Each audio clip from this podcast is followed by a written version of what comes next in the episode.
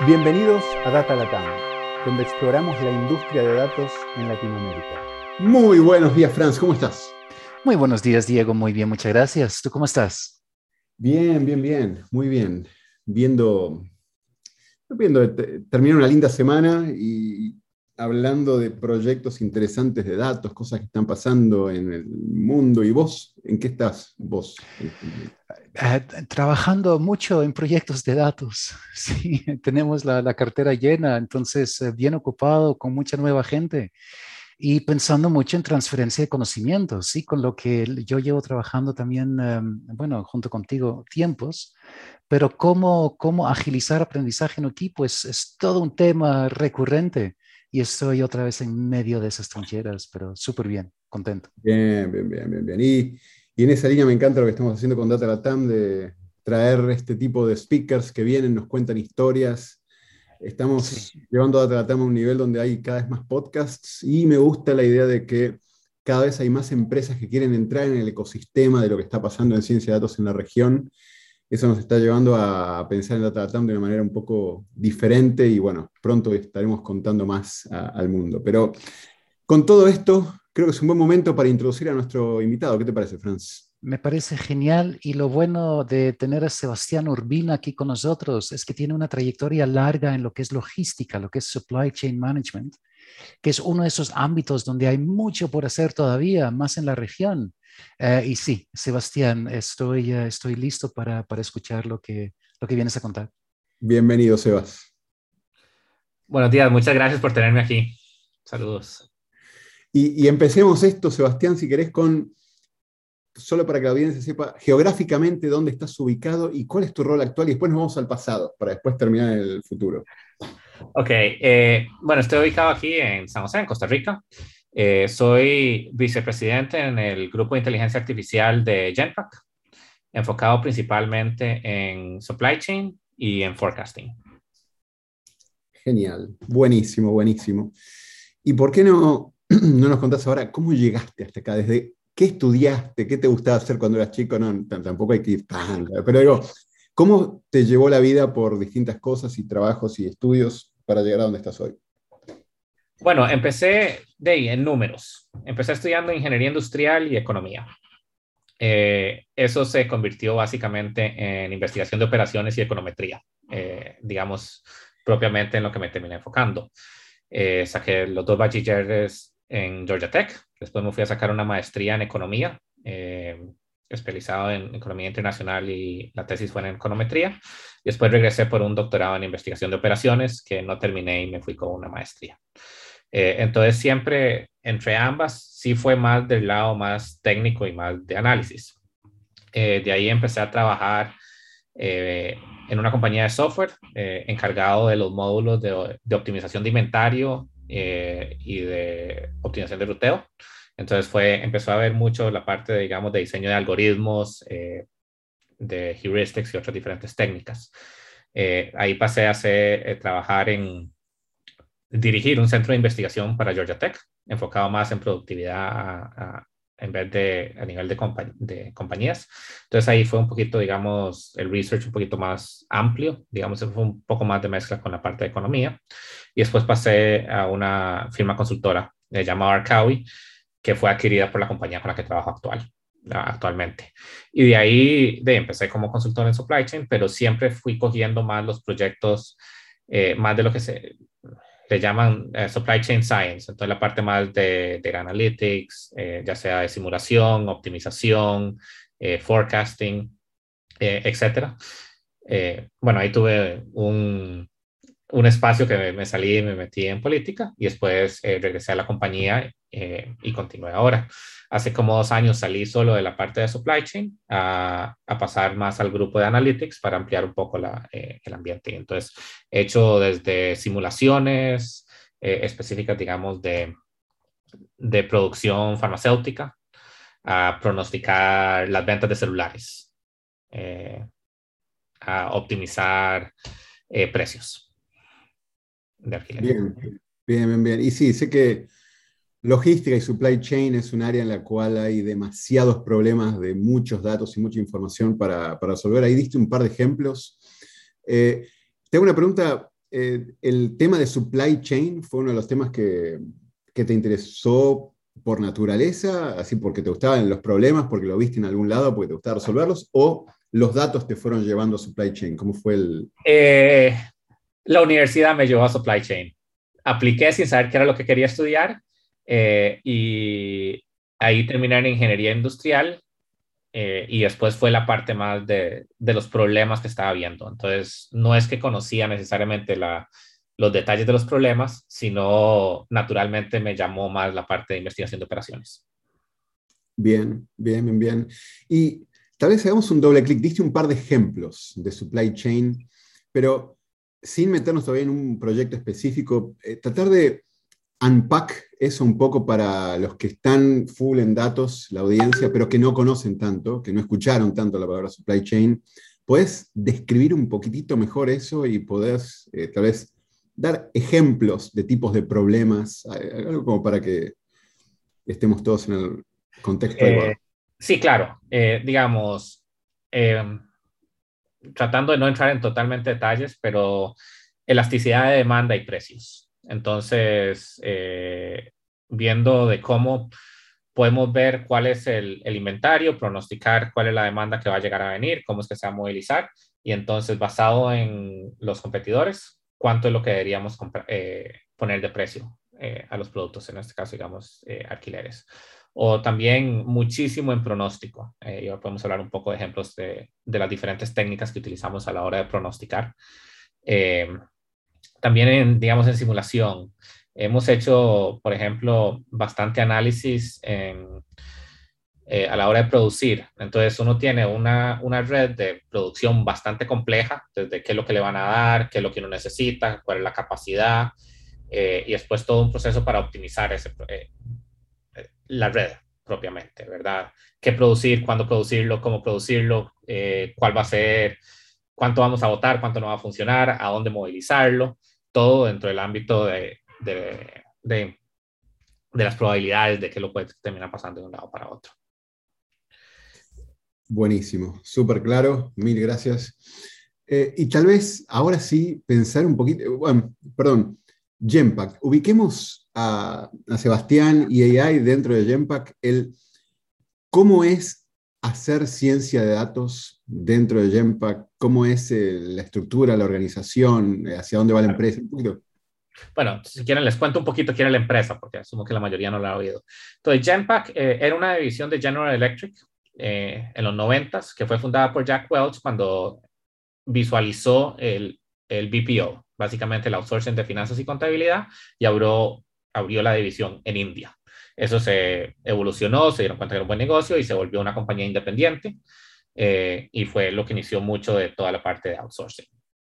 Eh, en el, se volvió, tuvo private equity en, el 2000, en los 2000 se vuelve pública eh, en estos momentos hay alrededor de 100.000 empleados a nivel global. Eh, como desde hace ocho años para acá se han dado cuenta de que no pueden simplemente eh, lo que llaman lift and shift, ¿verdad? Cojo salarios altos y los paso a salarios bajos, sino tienen, piensan más en un, cuál es el valor agregado que venimos y cuál es la transformación que hacemos.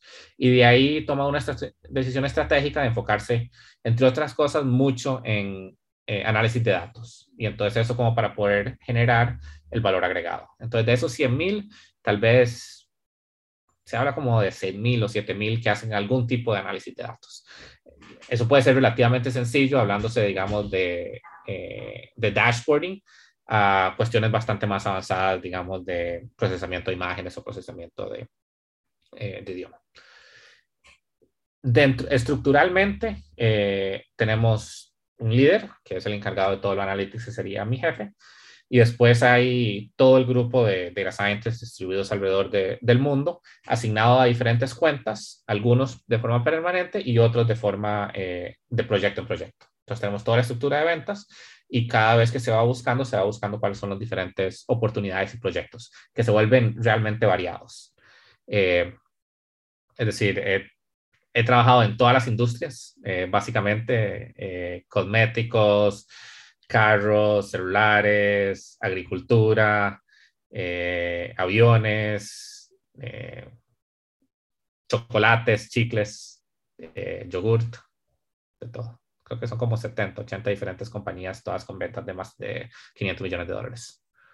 Sí, yo creo que lo bueno de supply chain es que es totalmente horizontal a cualquier empresa. Entonces, creo que cualquier empresa grande tiene este tipo de problemas y está buenísimo que exista Genpack con todo el conocimiento que tiene para resolver eso. No, clarísimo, dale, muy, muy bueno.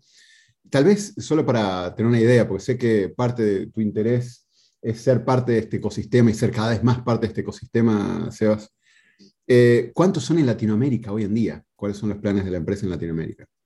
sí, lo vas a contar, no queremos que cuentes algo que... Sí. Eh, no, no, no, no. En Latinoamérica total no sé cuánta gente tiene la empresa. Sé que en Costa Rica somos como 600 o 700 eh, y tenemos oficinas en Guatemala, en México, en eh, Brasil. Puede que me falte alguna otra con la cual no haya interactuado. pero lo que estoy trabajando, y si es correcto, es que he venido hablando, particularmente con mi jefe, de la importancia de desarrollar un equipo de, de data science eh, nearshore. En estos momentos, básicamente, tenemos gente bastante senior en Estados Unidos y en Europa, y después mucho de la ejecución se hace de parte de India, pero siempre hay un problema de comunicación y de unión y de horarios entre uno y el otro. Entonces, eh, desde hace varios años hemos tomado la decisión estratégica de tratar de montar un hub eh, en Costa Rica para poder apoyar los clientes de las Américas, eh, que son fundamentalmente Estados Unidos. puede que aparezca alguno en Latinoamérica, pero nosotros no tenemos mucha fuerza de clientes eh, latinoamericanos. Las operaciones en Latinoamérica son más para apoyar las operaciones latinoamericanas de clientes eh, eh, europeos o estadounidenses. Entonces estamos en un, proceso de crecerlo y de aumentarlo. Buenísimo, buenísimo. Y tal vez ahora sí como para que ya cerremos ese loop, ahí es, ¿qué tipo de proyectos? Danos ejemplos así ya, más allá de los que describiste ahora, un proyecto, ¿cómo es? ¿Cómo, se, el equipo se arma? ¿Cómo trabajan? Entonces, así, digamos, el proyecto más esotérico, que es más único, eh, que he trabajado es en Fórmula E. Entonces, Genpack es patrocinador del grupo de Virgin eh, Racing. Y entonces, como parte de ese, de ese patrocinio, hay un patrocinio en especie y particularmente en eh, análisis de datos. entonces, hicimos un proyecto con ellos, bueno, hemos hecho varios proyectos con ellos. No sé si son familiarizados con el proceso de cómo funciona Fórmula E, pero diferencia de Fórmula 1, eh, una de las limitantes es cuánta energía uno tiene en la batería. ¿Verdad? Uno, eh, a cómo funciona es, es, cierta cantidad de tiempo y el que tenga más laps en ese tiempo es el, el que termina ganando. Pero si van a... Perdón, perdón, Por Fórmula E, que entonces son, todos son eléctricos. Todos son eléctricos. Es el, el hermano de Fórmula 1 con vehículos eléctricos. Perfecto. Y la idea es entonces casi resistencia, es, cuánta o kilómetros que pueden hacer, a, ¿cómo es el...? Sí, básicamente. Entonces, eh, podemos verlo de parte de kilómetros, pero es 45 minutos más un lap. Entonces, cuando llega a eso, tiene, se hace un lap adicional y el que haga más eh, en, el, en, el, periodo de tiempo. Lo que pasa es que tiene una situación interesante, es que las baterías no dan, a diferencia de Fórmula 1, que siempre uno trata de ir a la máxima velocidad, en Fórmula E no se puede porque la batería no aguanta. Entonces, si uno va a, eh, a full, se le acaba la batería antes de que termine la carrera. Entonces, hay un tema de balance. Y también dependiendo de cuánto es lo que frenen y cómo es que manejan, la batería se va regenerando. Entonces, es, en la parte del, de la carrera es sumamente importante para el conductor saber cuánto es la expectativa de cantidad de laps que se van a hacer o cantidad de kilómetros que quedan eh, en el tiempo que va quedando basado en cómo se va, eh, se va manejando. Entonces hicimos un modelo predictivo para poder predecir en cualquier momento cuánto es eh, la expectativa que queda, para que él pueda tomar la decisión de si tratar de ir un poco más rápido o tratar de ir un poco más lento, tratando de maximizar la cantidad de kilómetros que le quedan pasando. Eso fue uno específico en el que tratamos así de ayudar. Qué lindo problema, está, está, divertido aparte, porque si uno tiende a pensar, ah, van a ser proyectos de, de cosas de empresas, pero está bueno. ¿Y, ¿Y, en qué programan, qué hacen cuando tu equipo, cuando vos y tu equipo están tratando de resolver un problema de estos? Me encantaría ver el, cuál es el proceso que llevan de pensamiento desde definir el problema hasta ver, eh, hasta armar el equipo y después qué tools, cómo hacen, cómo es la dinámica de trabajo. Bueno, usualmente trabajamos en Herbero Python. como la parte del backend dependiendo de cuál es la persona que lo está haciendo y cuál es el proyecto que se necesita. Eh, muchas veces utilizamos alguna herramienta de front-end para poder así visualizarlo. Digamos, para hablando de otro proyecto, trabajamos con una compañía de cosméticos que tenía un problema de, demanda en, su duty freeze, eh, particularmente en Asia. Y entonces hicimos todo un análisis de pronóstico para determinar qué es lo que se estaba haciendo y identificamos que los influencers chinos tienen gran impacto en cuáles son los cosméticos que se están utilizando. Entonces nos metimos, bajamos todo de Weibo y WeChat, trabajamos con la gente de Commercial Analytics para poder identificar todos los nicknames y después creamos de, de todos los productos, ¿verdad? Porque no siempre le llaman como se llama. Eh, y creamos un buzz index. Entonces hicimos todo ese modelaje, logramos mejorar eh, el forecast accuracy, entonces, esto se hace específicamente, eso lo hicimos en R. Eh, después viene la parte de implementación, de cómo volvemos eso productivo. Entonces, generalmente tenemos un servidor donde pueden llegar a correr las cosas y después buscamos otro tipo de herramienta, eh, ya sea una herramienta de planificación como Online o Kinaxis, que inclusive nosotros trabajamos con Kinaxis, que es una herramienta de supply chain bastante conocida para meterle eh, integración nativa con R. Online ya también lo tiene, o digamos otros como Anaplan, simplemente hacemos un servidor que se jala los datos para un lado para otro. Pero generamos, utilizamos algún tipo de herramienta que sea el front-end en el cual se logre interactuar con, el, eh, con los modelos propiamente. Buenísimo, buenísimo. Acá, Franz, vos que sos el que le gustan los temas de infraestructura de datos y proyectos y todo, me callo yo para que hagas vos preguntas.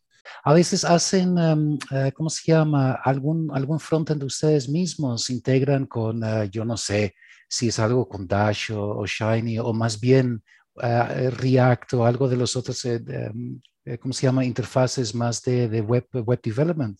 No, nosotros generalmente hemos generado un Shiny Apps, pero son más como prototipos para demostrar los resultados, pero no es para para hacer un deployment. Generalmente el frontend apalancamos algún, eh, alguna solución comercial, eh, pero también sí tenemos una interna que hemos desarrollado en Java a, través de los años. Eh, la razón de esto es que generalmente no es solo la, enseñar los datos, sino es más la facilitación de algún tipo de proceso y la toma de decisiones.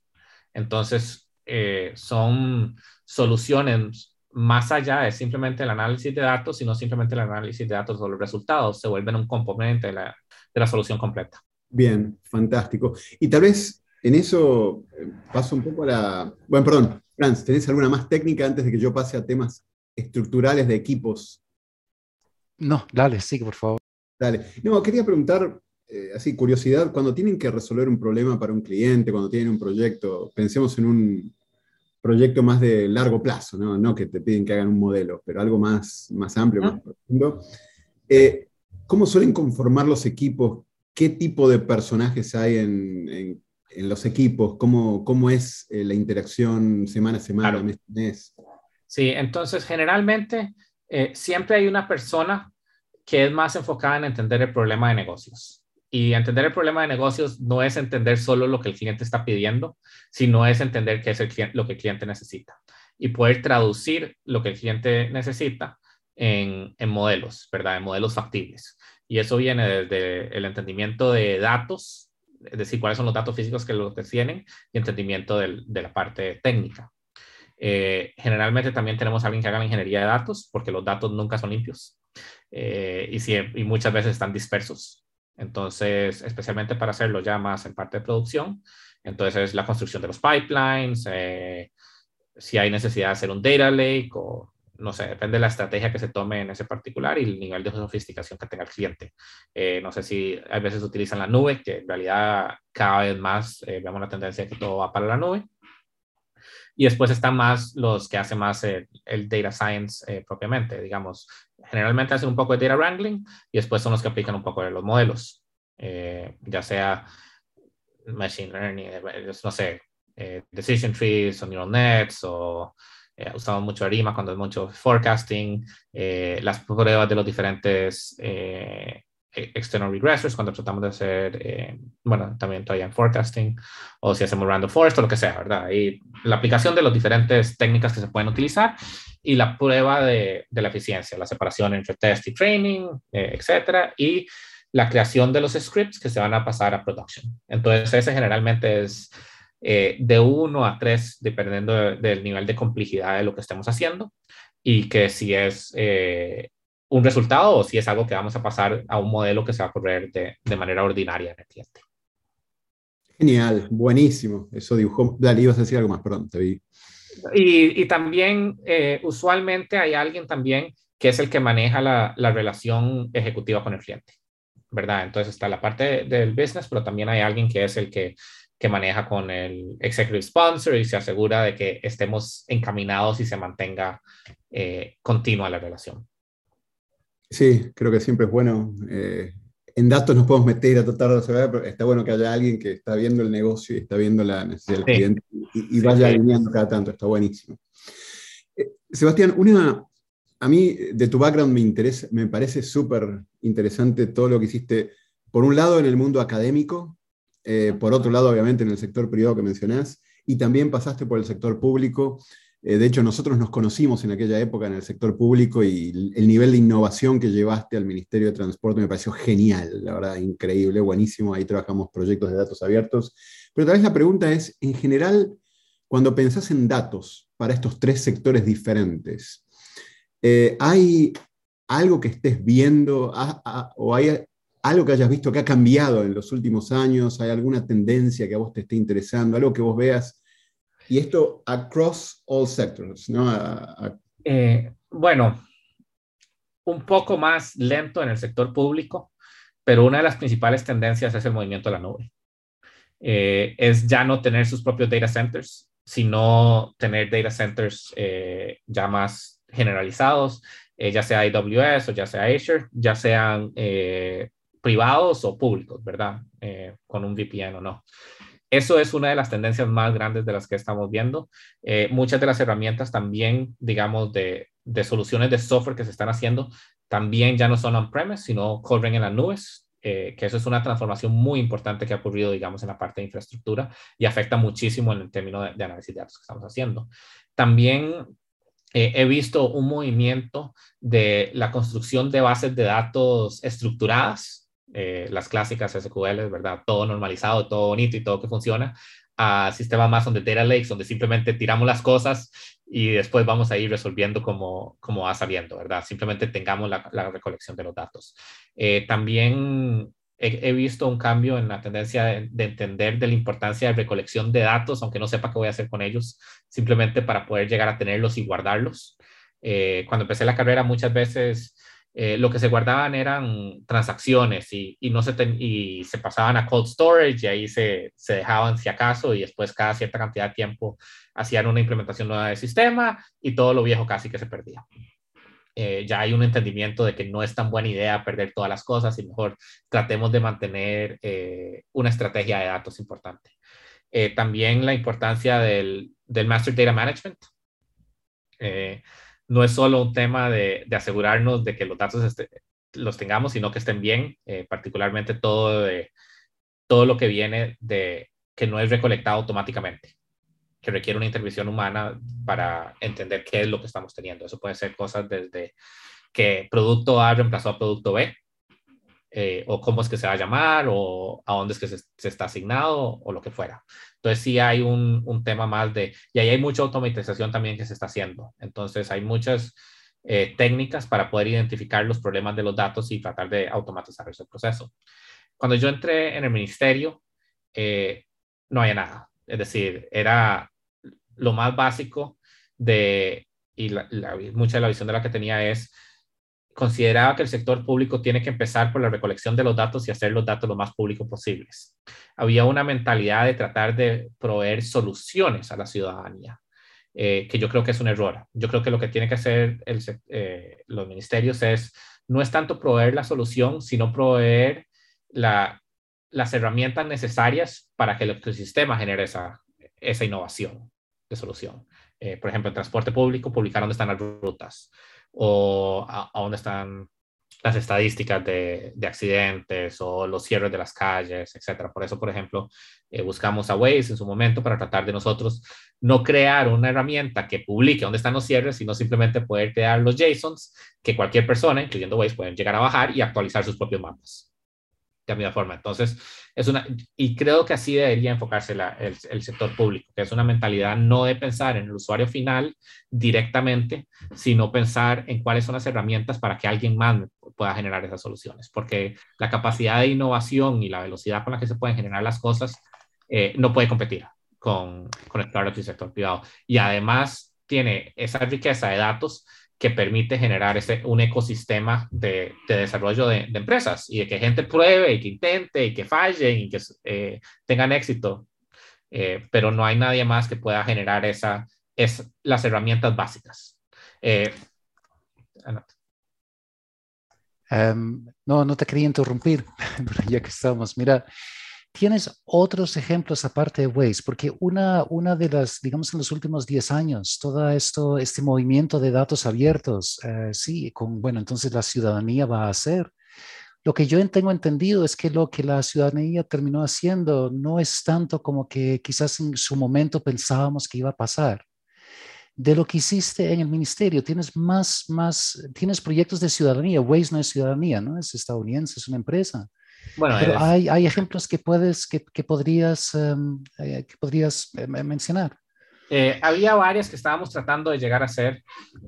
otras de las que, que quería, lo que pasa es que se me acabó el tiempo. Entonces no tuve, tenía una estrategia de visión de, de transformación digital que no pude terminar ejecutando y cuando me fui mucho quedó de lado.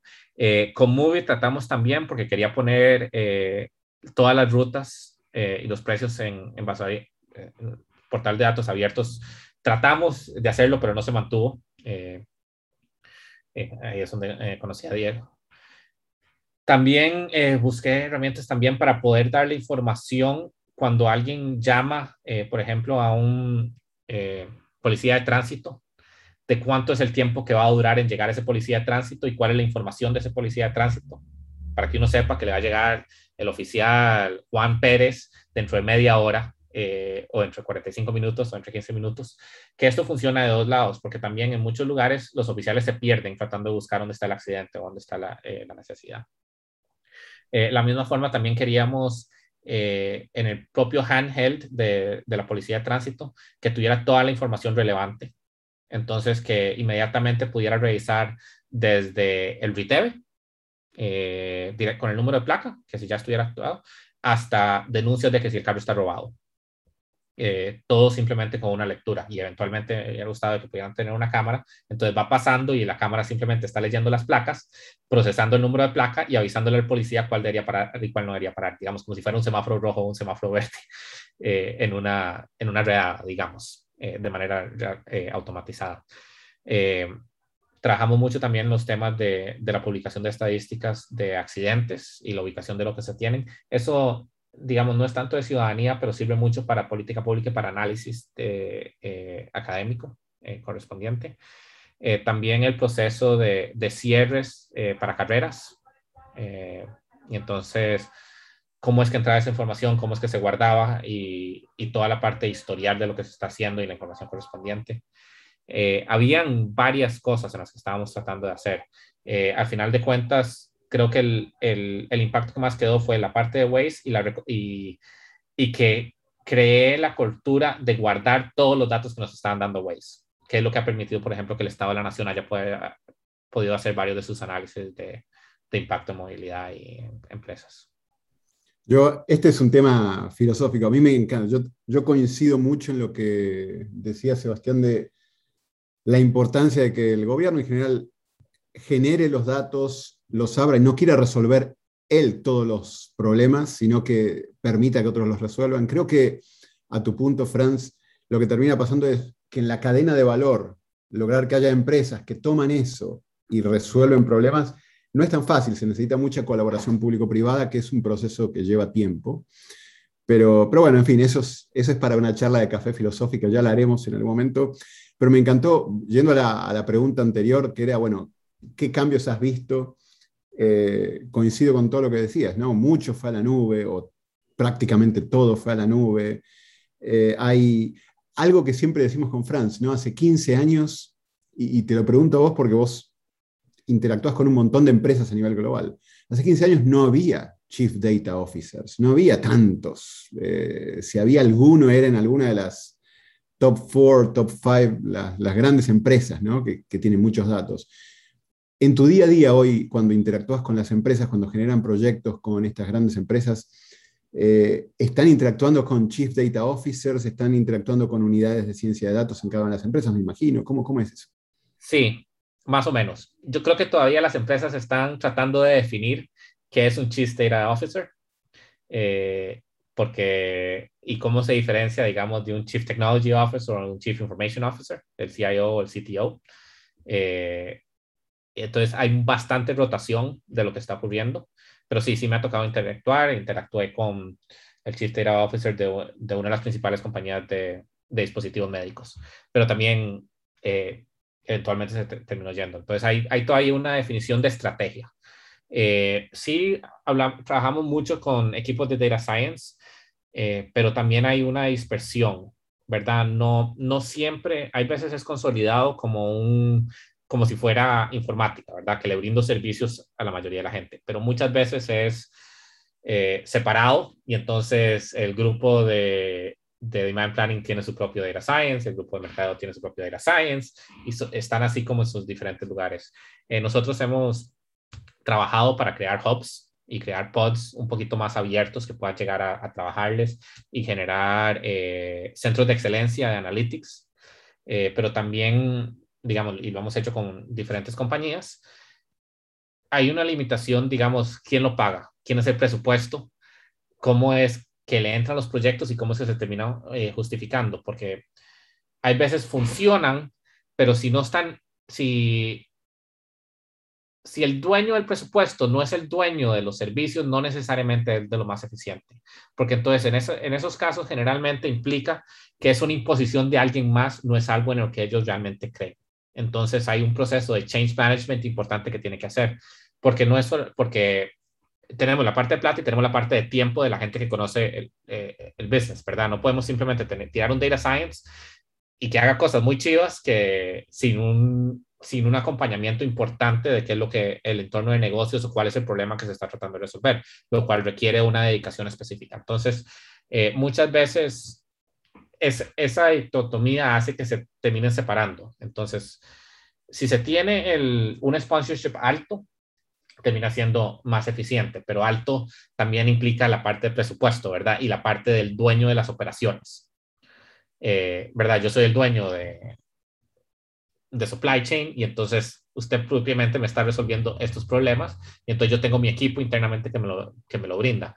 Hay veces se, se saca ese equipo para poner un COE, pero muchas veces cuando lo hemos propuesto es que tenga líneas eh, directas de relación y ya proyectos específicos. Entonces, digamos, hacemos un assessment y hacemos todo un roadmap de proyectos ya identificados que creemos que pueden tener eh, solución, creamos la estructura y entonces lo que se hace es se prioriza y entonces cada tres meses se reprioriza cuáles son los siguientes proyectos que se quieren hacer y se le asignan al COE. Y entonces podemos llegar así a tener diferentes grupos y entre todos se llegan a, generar la, el menú de proyectos y entonces ya como el negocio participó en la generación de cuáles son los, los potenciales proyectos que se vamos a ejecutar en el siguiente año o dos años, eh, algunos pueden ser a mucho más largo plazo, ¿verdad? Que puede ser como la fase 5 de lo que estamos pensando. Eh, pero no importa. Entonces ya hay un buy-in que es necesario, lo cual lo permite. Eh, cuando no se tiene esa estructura, se empieza así como eh, más disperso, se termina a llegar. Y entonces por eso digo, todavía sí, han surgido los Chief Data Officers, definitivamente, eh, pero todavía no es, no es sentido que, que sea el estándar de qué es lo que tienen que hacer y cómo es que tienen que funcionar cada uno tiene sus diferentes matices y, no, y algunas son, digamos, bueno, ahí está dentro del CTO o está dentro del CIO, que ahí cae, digamos, la parte de analytics o está dispersa. Qué buena Interesante, Sebastián. Sí. Em, mira, eh, para ir cerrando, porque con, con, todas estas conversaciones podemos continuar horas y ojalá tengamos la oportunidad de continuar horas uno de estos días, eh, Sebastián, pero ya con té y eh, galletas. Um, como última pregunta para ir cerrando, entonces tú cómo te mantienes al día, ¿no? Hay, hay gente que sigues de cerca, blogs que lees, revistas que lees, ¿cómo, cómo haces? Eh, bueno, sí, digamos, seguía muy de cerca todos los, eh, las bibliotecas nuevas que iban saliendo, particularmente en R. Yo empecé más en R que en Python. y entonces así me mantenía bastante. Me metía a Kaggle, no, no tanto participar, sino a ver qué habían hecho y cuáles eran los resultados que ganaron. hay cosas interesantes que salían, y otras cosas que demasiado específicas que no podían hacer. y después, este año decidí meterme a sacar otra maestría. Eh, simplemente como un proceso de actualización, porque también está bien.